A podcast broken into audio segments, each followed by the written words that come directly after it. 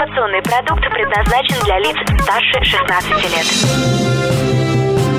Новое вещание. Интервью, акции, подробности. Три, два, один. Теплые новости. Всем привет! Это экономический обзор в теплых новостях. С вами Аня Разборова.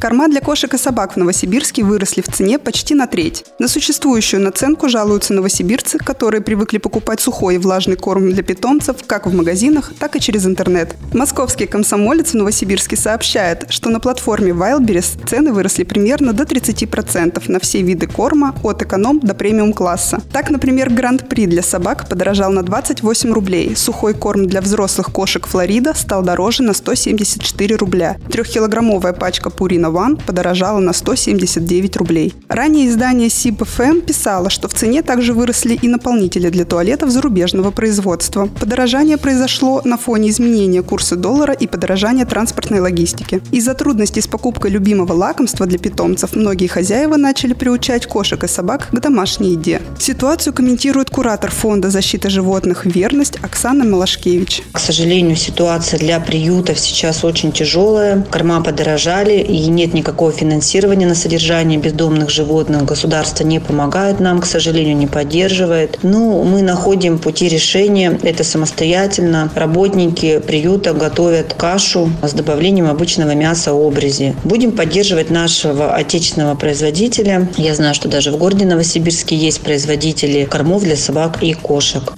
Это был экономический обзор в теплых новостях. Меня зовут Аня Разборова. Всем пока. Новое вещание. Теплые новости.